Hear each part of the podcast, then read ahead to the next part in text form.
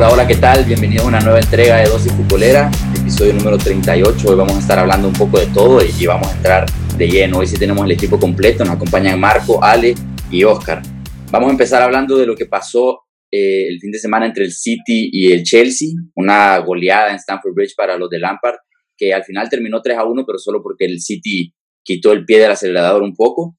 Y, bueno, deja buenas sensaciones para el, el, City de Pep, que ya venía sin perder seis partidos en Premier, pero, pero al final no, no, dejaba las mismas sensaciones de, de, dominio en sus encuentros como la dejó e, esta, esta jornada, en gran parte por el demérito del Chelsea de Lampard, que tuvo un partido horrendo.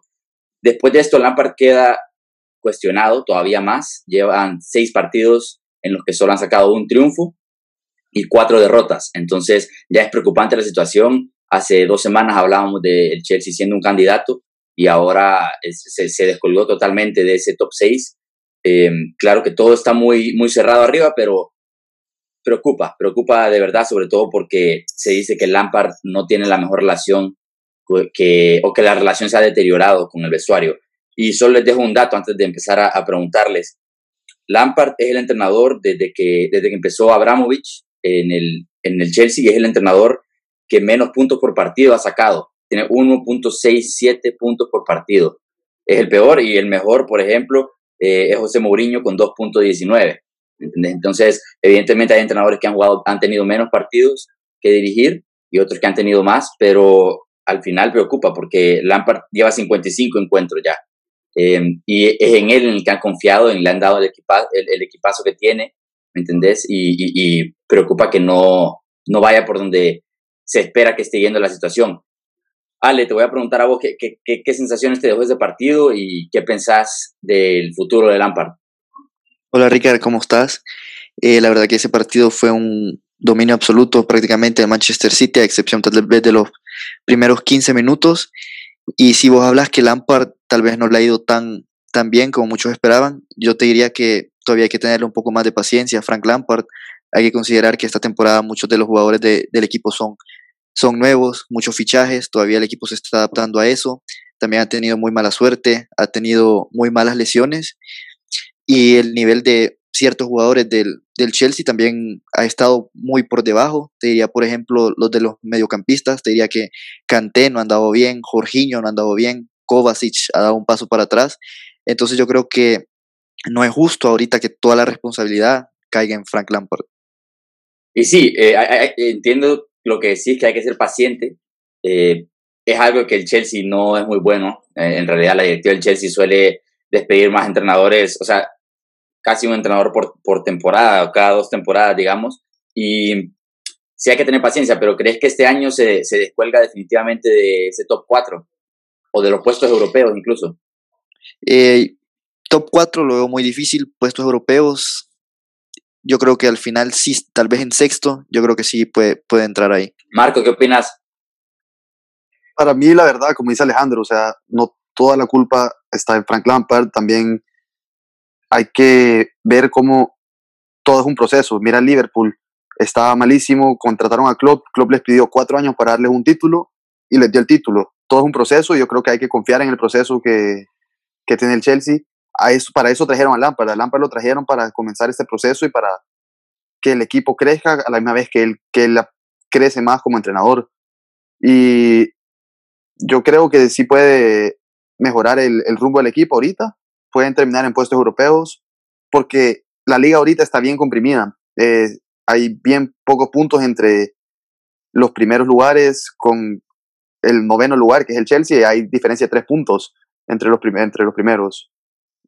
Sí, mira, eh, eh, ahorita justamente mencionaste la tabla, ahorita te digo el top 5 a día de hoy, 5 eh, de enero, es Liverpool, Manchester United, Leicester City, Tottenham y Manchester City. De esos 5, solo el Leicester y el Liverpool tienen 17 partidos ya jugados.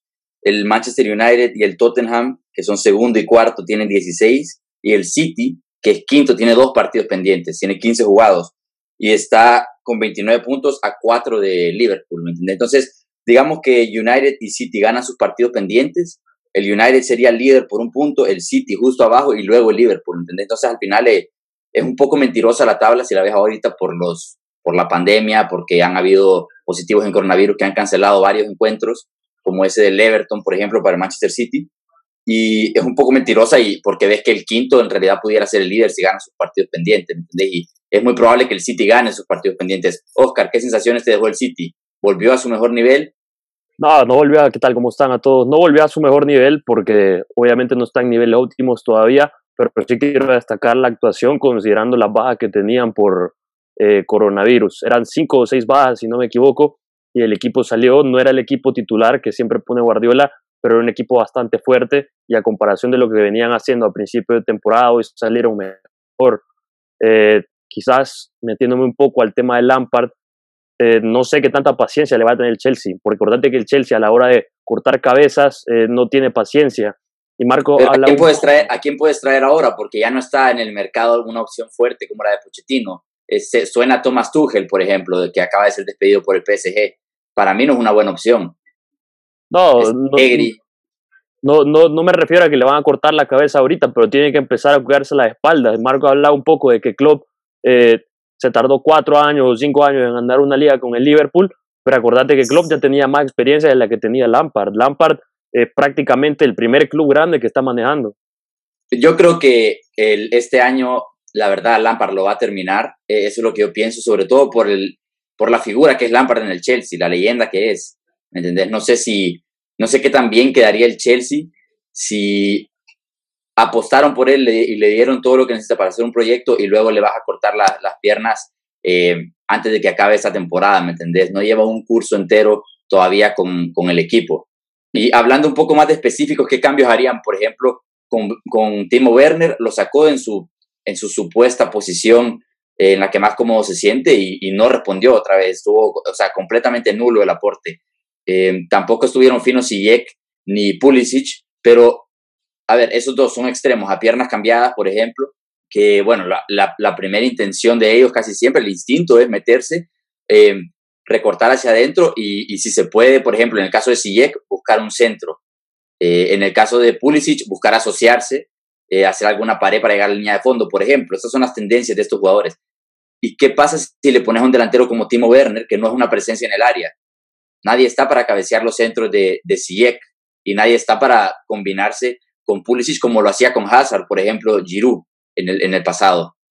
Que mira, a la hora de salir bien, salieron bien adelante, porque si vos te pones a pensar en los nombres y en los jugadores que tiene el Chelsea, los tres que salieron arriba, creo que son los tres que escogiera cualquier técnico para salir arriba. La cosa es que el problema es que Lampard todavía no ha encontrado una identidad ni un once en el que él pueda confiar para que salgan a jugar todos los partidos, no todos los partidos, pero la mayoría.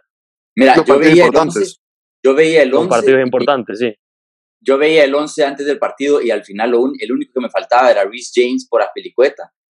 Y quizá pudieras debatir que Havertz por Kovacic. Y a, partir de ahí, pero Kovacic también es una muy buena opción como titular. Para mí ese era el 11 gala de, del Chelsea. Pulisic en la banda izquierda, Ziyech en la derecha, arriba Timo Werner. Eh, para mí ese es, ese es el mejor 11 posible tomando en cuenta los fichajes con Havertz atrás y, y Rhys James en lugar de Aspilicueta, pero a ver, Aspilicueta es un jugador eh, que es, tiene mucha experiencia, es el capitán, o sea, no es una mala opción. Y yo pensé que defensivamente iba a ser más sólido. Entonces, ¿qué, qué pasó, Marco? Mira, yo siento que la verdad el, el City solo les pasó por encima, o sea, el City creo que fue el mejor partido que ha tenido en la temporada. Y, pero mucho, mucho por complicidad del Chelsea en defensa. Y también a eso iba, o sea, el Chelsea también no sé si notaron cuántos errores estuvieron en la salida de balón. Se veía un, equipo, como se viene viendo desde el partido contra el Arsenal, un equipo de ganado. Eh, No están jugando con, la, con actitud, siento yo. Y para mí, la verdad, no puedes banquear a, a Giroud ahorita, teniendo el momento de forma en el que está. Y cuando tú, ahorita, como tú dijiste, Siege lo que hace es recortar adentro y centrar. Y son buenísimos esos centros. Y son buenísimos centros, pero que, como tú dijiste, Verde no te va a cabecear probablemente, pero Giroud ahí va a estar siempre. Y, es que sabes qué pasa también, ¿sabes qué pasa? que cuando juega Rhys James también es un lateral que llega a línea de fondo y centra y tiene muy buen centro. Al final Lampard tenía más razón antes que ponía a Werner a la banda y, y, jugaba con Giroud o Abraham, porque esos son los delanteros que te van a cabecear ese centro o que van a hacer una presencia en el área para incomodar a los centrales. Que por cierto hicieron un gran partido Rubén Díaz y Stones. Ale, ¿querías decir algo? No, que Marco decía que, que simplemente el City le había pasado por encima, pero no estamos hablando solo del partido del City, sino que ya van cinco partidos seguidos donde el Chelsea, los rivales le lo han controlado prácticamente y ha sacado malos resultados. Pero mira, que, ajá. Alejandro, el partido contra el Aston Villa, que lo empatan 1-1, también eh, son errores puntuales. A ver, eh, pero ¿cómo se tira Christensen así? El Aston Villa está haciendo un, un muy buen curso, digamos. Muy buena temporada. Es, el único equipo junto al City que para mí, a ver, eh, está bien que podrías aceptar una derrota o un empate, pero Wolverhampton este año no es el mismo del año pasado y le remontaron un partido en los últimos minutos. Eh, Arsenal, el Arsenal estaba muerto antes de jugar contra el, contra el Chelsea y ahora lleva tres partidos consecutivos ganando. Entonces, em, al final no hay excusa para el Chelsea porque... Son de ellos, siento yo. Salió a perder partidos y lo que me sorprende a mí es que sobre todo viniendo de una racha tan buena como la que venía, de 17, 16 partidos sin perder desde la derrota del Liverpool, una derrota en toda la temporada, a, mí es lo que me parece raro y por eso es que me preocupan los reportes de que la relación quizás se ha deteriorado porque podría ser una buena explicación, al final encaja, que algo haya pasado en el vestuario y que a partir de ahí algo cambie. Pero no me, no me encuentro otra explicación, la verdad, porque el equipo tiene una buena plantilla, una plantilla amplia para rotar. Venían jugando bien. Entonces, eso es lo que, yo, lo que a mí me preocupa, la verdad. Si, si, si fuera aficionado del Chelsea, estaría, estaría preocupado. Bueno, vamos a pasar un poco de la Premier. Eh, solo les quiero preguntar, ese top 4, de, esos top 5, digamos, que les, que les conté ahorita, Liverpool, United, City, Leicester y Tottenham, para ustedes, ¿quién es el que se queda fuera de ese top 4? Para mí Leicester. Leicester. Para mí también. Oscar. Eh, para mí Leicester también. Oh, yo, no sé, la verdad es que este año veo muy bien al, al, Leicester City. Yo creo que el Tottenham, la verdad, se va, se va a quedar atrás tarde o temprano. Eh, no creo que se quede fuera del top 6, creo que sí va a estar ahí, pero no, no lo veo en eh, clasificándose a Champions. Yo creo que el Leicester City va a ser un mejor año y sobre todo no va a tener ese, ese deslizón que tuvo eh, después del parón por coronavirus, que el fue problema, toda la temporada. El problema del Leicester es que siempre pincha contra los, contra los rivales ahí del top 4 a los que le tiene que ganar. Entonces, eh, todo va a depender de eso, si se quiere quedar o no. Sí, pero mira, al final esos, esos partidos son ocho partidos, digamos, con que saques algún empate en la mitad, si podés, el Leicester es capaz de sorprender en alguna jornada, ya le hemos visto golear al City, por ejemplo. Le ganó al Tottenham hace poco. También le ganó al Tottenham, entonces yo creo que sí puede aguantar algunos de esos partidos y luego sacar resultados contra el resto de rivales, que, que ya sabemos que no es fácil, pero eh, al final el Leicester esta temporada, eh, por lo general, es mejor que el, que el rival al que se enfrente, casi siempre. Eh, fuera del top 4, por supuesto, o del top 6. Por ejemplo, contra un Wolverhampton este año, el año pasado te habría dicho que, que era un choque mucho más parejo que este año, ¿me entiendes? Creo que el Leicester está más asentado en la, en la Premier y, en, y está, en estar en ese top 4, la verdad los jugadores están acostumbrando a esa presión constante y no sé, yo creo que le tengo confianza al Leicester City, yo creo que el Tottenham se queda fuera. Vamos a pasar a hablar del, bueno, una de las noticias del año nuevo, Pochettino, eh, que bueno, todos lo estábamos colocando en todos los equipos del mundo cuando estaba libre, porque la verdad es que era la mejor opción en el mercado, creo yo, de un entrenador y firmó por el PSG y les quiero preguntar qué impacto tiene eso, no solo en las posibilidades del PSG en Champions, también sabemos que no va líder en Francia, tiene que recuperar terreno ahí. Em, eso es lo futbolístico, pero sobre el proyecto, eh, ¿qué impacto tiene que ahora esté Pochettino? Porque desde que se fue Ancelotti, yo me atrevería a decir que este es el entrenador, el mejor entrenador que ha, llegado al PSG, quizá con excepción de Laurent Blanc, que tiene más recorrido. Pero a partir de ahí ha sido Unai Emery, eh, Thomas Tuchel y ahora Pochettino. Entonces, yo creo que es el entrenador de más renombre, si cabe. No ha ganado nada, pero ya sabemos que es buenísimo para cambiar la dinámica de un equipo. Lo hizo en el Español, lo hizo en el Southampton, lo hizo en el Tottenham, lo llevó a final de Champions y ahora llega al PSG. Ale, te pregunto a vos, ¿atrae más el proyecto del PSG ahora que tiene un entrenador como Pochettino? Eh, que se, se reporta que se van, pueden quedar las estrellas como Neymar se está hablando, se está tirando el nombre de Messi, Ramos. ¿Qué tan atractivo es para el proyecto? Mira, qué tan atractivo es, yo creo que sí es más atractivo que Thomas Tuchel, pero tampoco creo que solo porque hayan fichado a Pochettino se van a quedar Neymar y Mbappé o te quieran llegar Sergio Ramos y Messi. Yo creo que más que todo te quieren llegar por los jugadores. Pero lo que sí te digo es que a mí me parece una buena contratación porque en estos momentos el PSG verdaderamente no tiene un problema futbolístico. Cuando vos tenés jugadores como Di María, Neymar, Mbappé, ellos solo saben jugar. El problema que siento ahorita el PSG es más que todo la mentalidad es como que han perdido esa ambición, esa motivación y Pochettino es un entrenador que le transmite eso a su equipo, que sus equipos juegan con mucha garra, es un buen motivador, buen manejador de vestuarios y también hay que decir que el PSG ha estado sufriendo de muchísimas lesiones esta temporada y por eso es que tal vez no les ha ido tan bien en, en la liga, pero yo, yo sí creo que vas a ver un impacto casi que inmediato en la manera en que salte el equipo del terreno de juego con muchas más ganas, entonces yo creo que es un buen movimiento para el equipo francés. Y Oscar, hablemos de la temporada actual, dejando fuera los fichajes que puedan, que puedan pasar. ¿Tiene más opciones el PSG en Champions? Por esto, yo creo que, eh, sobre todo en Champions, lo veíamos quizá alejarse un poco del, del estilo o de la, de la intención de jugar, ¿no? De, de, tener el balón. Lo vimos contra, en partidos contra Leipzig, por ejemplo, en la que le cedió la posesión al equipo eh, alemán y, se encargó solo de ganarlo a la contra o en situaciones puntuales. ¿Tiene más opciones en Champions? No, yo creo que tiene las mismas.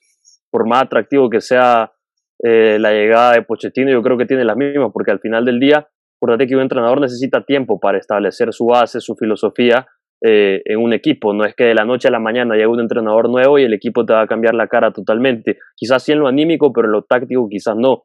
Y es ahí donde creo que eh, le va a tomar un poco de tiempo a Pochettino establecer la filosofía que él quiere en París.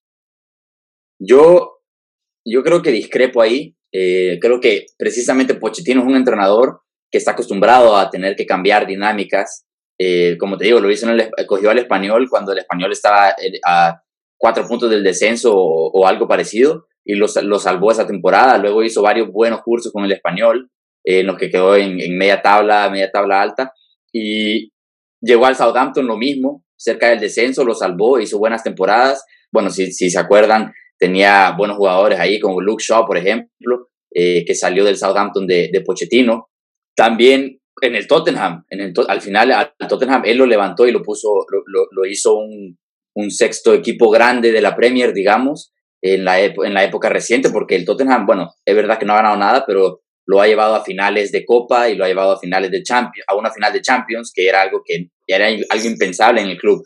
Y, y sí, le tomó tiempo, le tomó más tiempo, pero se vio el impacto, creo que desde, desde el, quizá no en la primera temporada, pero en la segunda ya se veía un Tottenham distinto, ¿me entendés? Una mentalidad un poco más ganadora y aquí estamos hablando de un club que ya es grande en Francia, que ya es protagonista en Europa y que ya tiene un equipazo que él no tiene que armar, ya tiene un equipazo como Neymar, Mbappé, Di María, eh, Berratti, eh, Marquinhos, ¿me entendés? Jugadores tiene. Entonces, Mira, yo creo que ahora lo tiene un poco más fácil, digamos. Marco. Yo la verdad estoy de acuerdo con lo que dijo Oscar, eh, para que Pochettino pueda poner su filosofía. Acordémonos que el París últimamente era un equipo que sacaba los partidos gracias a sus individualidades, no por jugar en equipo, no porque están jugando bien en equipo. Tuchel estaba haciendo una sus usaba marquillos de contención y te metía un contención nato como Danilo de central.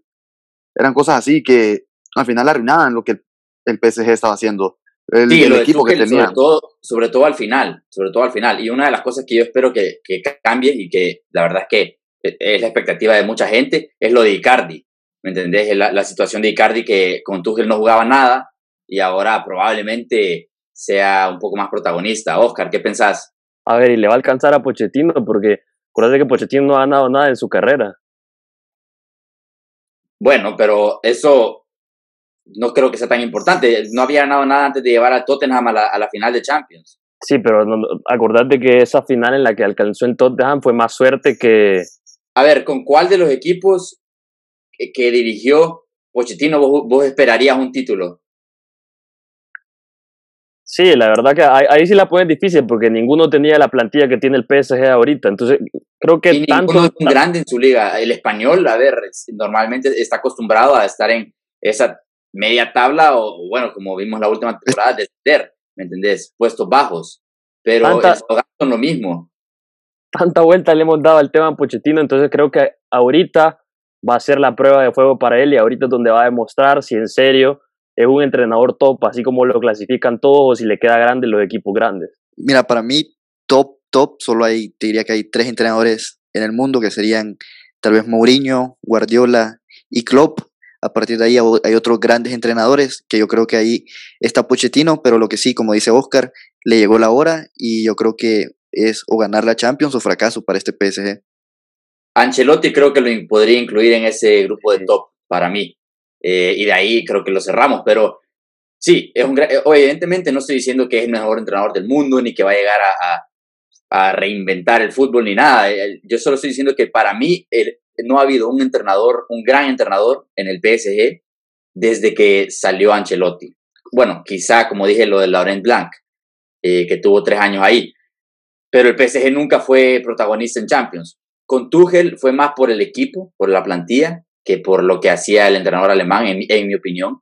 Pero para mí es el primer gran entrenador desde Laurent Blanc, digamos. Y, creo que puede marcar la diferencia, definitivamente.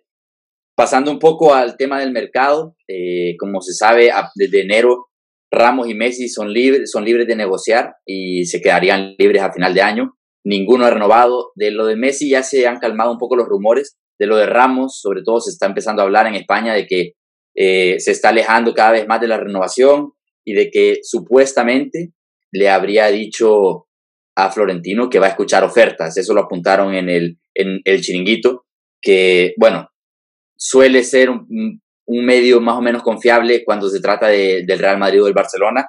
Y apuntan que Ramos habría tenido esa conversación con Florentino diciéndole que va a, esperar ofertas y que incluso le habría dicho, que esta es la parte que a mí me cuesta creer, le habría dicho que en el PSG le, le han prometido un equipazo con él a la cabeza y incluso Leo Messi.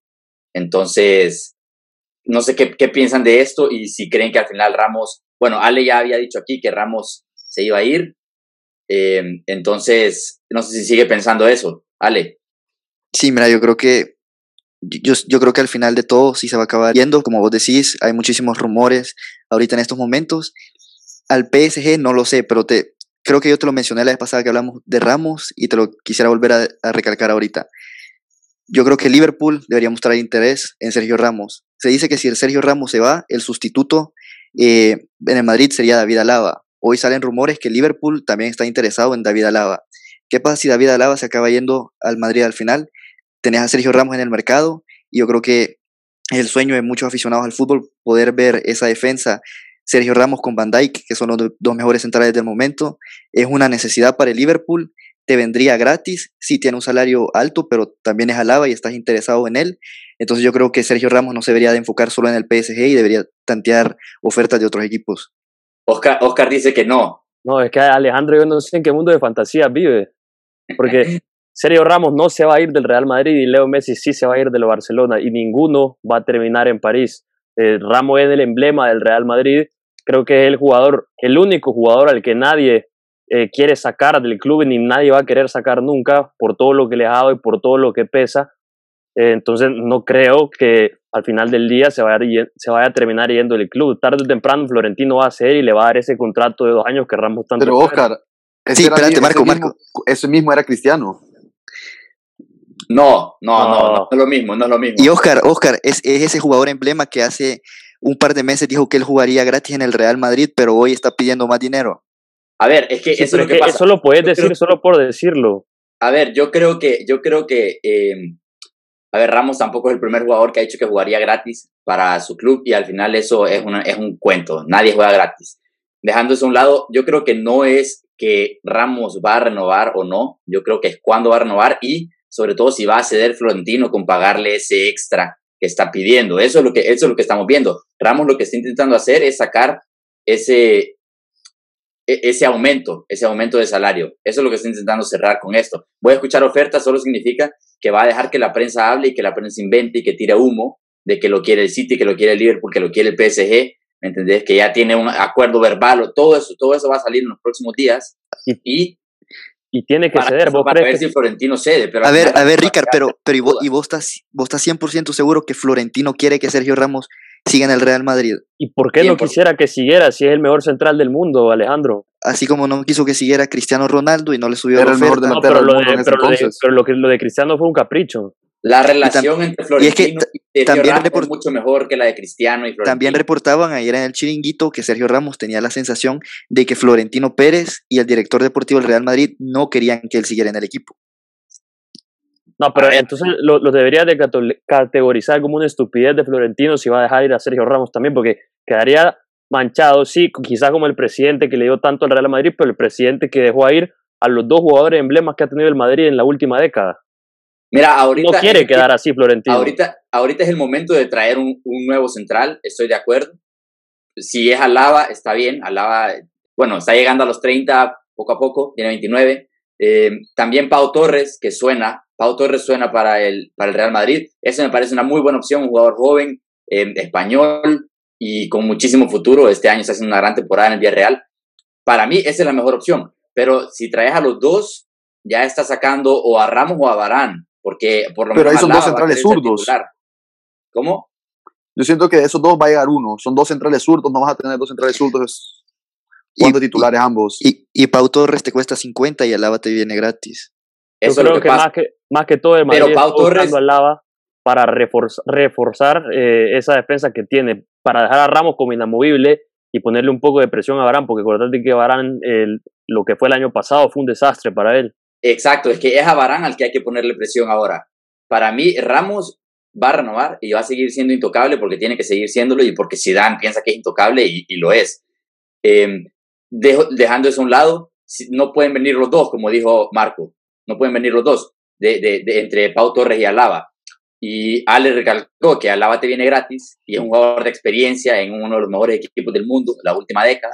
Y puede jugar de lateral izquierdo. Eso, de puede Marcelo, jugar de que- lateral izquierdo. Pau Torres, eh, lo hemos visto de central nada más, promete mucho, vale 50 millones, como dijo Ale. Pero a ver, yo creo que si pagas 50 millones por Pau Torres, eso se quedaría, el precio se quedaría en una anécdota, porque es un, es un jugador que apunta muy alto y en dos años, en dos buenos años, no se van a acordar de su precio para nada, como pasó con Cristiano, por ejemplo. O Ah, no. Siento, siento en- que con en época- Cristiano sabías lo que pichabas. Si no estuviéramos en época de COVID Bueno, pero con Hazard mundial, también te- sabía te lo que fichaba y mira lo que te está dando. Exacto, o sea, al final te, te puede salir mal el fichaje, puede ser, por ejemplo, podemos hablar de varios fichajes de- del Barça, por ejemplo, con un Titi, que era una maravilla hasta que cayó por las lesiones, ¿me entendés? Lo mismo que ha pasado con Bailey en el United, que era un centralazo, y luego le ha costado mucho volver, ¿me entendés? Entonces, al final estas cosas pueden pasar, puede venir Pau Torres o Alaba, y se deja los ligamentos en una jugada y al final es un mal fichaje, por lo que el precio entra en la ecuación de qué tan importante, dependiendo qué tan importante es, el precio, es muy importante si el jugador no rinde. Si no, da igual, ¿me entendés? Lo de Pau Torres para mí es una mejor opción pensando en el, en el futuro, pero a ver, Alaba tampoco es que tenga 34 años, tiene 29 y le queda mucho tiempo, sueña con el Madrid, te puedes jugar de lateral izquierdo, eh, que le daría una salida a Marcelo y te quedas con Mendy y Alaba. Para Tiene mí, 28. Sí, es la 28, mejor entonces, apuesta para, para, para el Real Madrid, Alaba. es la mejor apuesta, sobre todo porque es una oportunidad de mercado tremenda, dan- tomando en cuenta que viene gratis. Y hablemos un poco más del mercado, solo voy a, a repasar que Modric eh, está muy cerca de renovar con el Madrid, un año más. Eh, ha sido el mejor de la temporada en el medio campo, sin duda, y, y creo que, bueno, se lo merece si sigue rindiendo así. Eh, se reduciría el salario en un 10%. Eh, por el otro lado, Lucas Vázquez quieren renovarlo y, y rechazó la primera oferta, se dice en España. Eh, un poco más del mercado, el Inter quiere vender a Eriksen, eh, no resultó ese, este fichaje, lo quieren vender cuanto antes, eh, si se puede en este mercado mucho mejor. Lo vieran a él en el PSG por Pochettino. Eso, eso les iba a preguntar, que Pochettino era, bueno, era el hombre de confianza de Pochettino en esa posición y, y, y si les, pre- les pregunto, pero también tenéis que ponerte a pensar que el último año con Pochettino tampoco es que estuvo en el mejor del- de, de sus, de sus niveles, ¿me entendés? De sus versiones. Eh, luego salió Pochettino, llegó Mourinho y ahí se, ahí se deterioró todo, pero del Papu Gómez se habla mucho también, que incluso empezó a entrenar a solas, eh, la relación con, con Gasperini está totalmente arruinada y va a salir de este mercado, eso ya se sabe. la pregunta es a dónde. Ale, Ale creo que apuntaba que, que el Milán sería uno de sus mejores destinos. Eh, no sé qué piensan de eso porque se quiere quedar en Italia. Sí, yo, yo, apuntaba que era de los mejores lugares, pero parece que se han enfriado ese interés del Milan por el Papu, porque los otros equipos que te suenan son el Inter, pero el Inter en, en esa posición te juega Varela y tiene a Alexis Sánchez, la Roma en esa posición te juega Miquitarián, que a menos que se vaya, eh, está haciendo una gran temporada y es titular indiscutible. Y está la Lazio, pero creería que le conviene más irse a un equipo que está contendiendo por títulos que a una Lazio. A mí la Lazio, mira, al final al Papu tampoco es que le atrae mucho eso de jugar en un equipo grande. Yo creo que él incluso lo ha dicho, que prefiere ser importante en un equipo de menor perfil que, que ser uno más en un equipo grande. Y yo creo que la Lazio es un proyecto más parecido al Atalanta de lo que lo es Milan, que está apuntando por títulos y a regresar a ser protagonista. Eh, Inter, Juve, Roma incluso quizá. Eh, pero yo creo que la Lazio me parece interesante. Para mí es un destino que, que encajaría. Oscar, ¿qué pensás?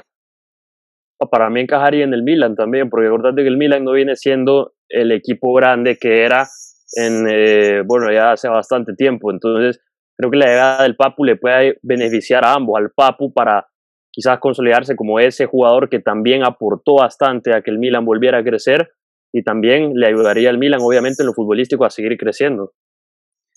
Bueno, uno de los rumores eh, que también salió es con el Arsenal, porque se habla mucho de que Osil no está jugando, claro, pero no hay un sustituto para Osil que sí esté eh, metido en el, equipo de la Premier y se hablaba mucho de traer a Emi Buendía, que hizo un gran año con el Norwich el año pasado. Este año está en la Championship porque el equipo descendió. Y, se está hablando mucho del argentino como una posible opción para el Arsenal. A mí me parece un fichaje que quería, quería eh, mencionar porque me parecería muy, muy interesante lo que podría ser un equipo de un perfil más alto como el Arsenal. Y quizás ser los protagonistas eh, para una pelea por los puestos de Europa League este año, si, si todavía se puede. Queda mucho tiempo, quedan muchas jornadas. Yo creo que se puede hacer, sobre todo si se concreta el fichaje en, en el invierno, en este, en este mismo mercado. ¿Algún otro que ustedes quieran destacar? Eh, que hoy se oficializó la sesión de Carles Aleñá al Getafe, el mediocampista del Barça se va por el resto de temporada y la verdad que a mí no me, eh, a mí no me parece un, uno de los mejores movimientos por el Barcelona, primero que todo porque esta temporada suponía ser de transición, suponía que los jóvenes iban a jugar más que todo, ibas a formar la base del equipo futuro y a Carles Aleñá prácticamente no le diste minutos y los pocos minutos que tuvo te rindió muy bien. Y aparte de eso se va a un Getafe que no juega un fútbol para nada parecido al del Barça, un Getafe más ofensivo, que le gusta más contraatacar. Entonces no me parece que haya sido la mejor decisión del, del Barça. Y se quedan sin un hombre más en el, medio campo. Si, si hay alguna lesión importante, es, una variante menos que tenés. Va a tener que jugar Ricky, finalmente. Pero bueno, ah, Oscar, vos tenías uno.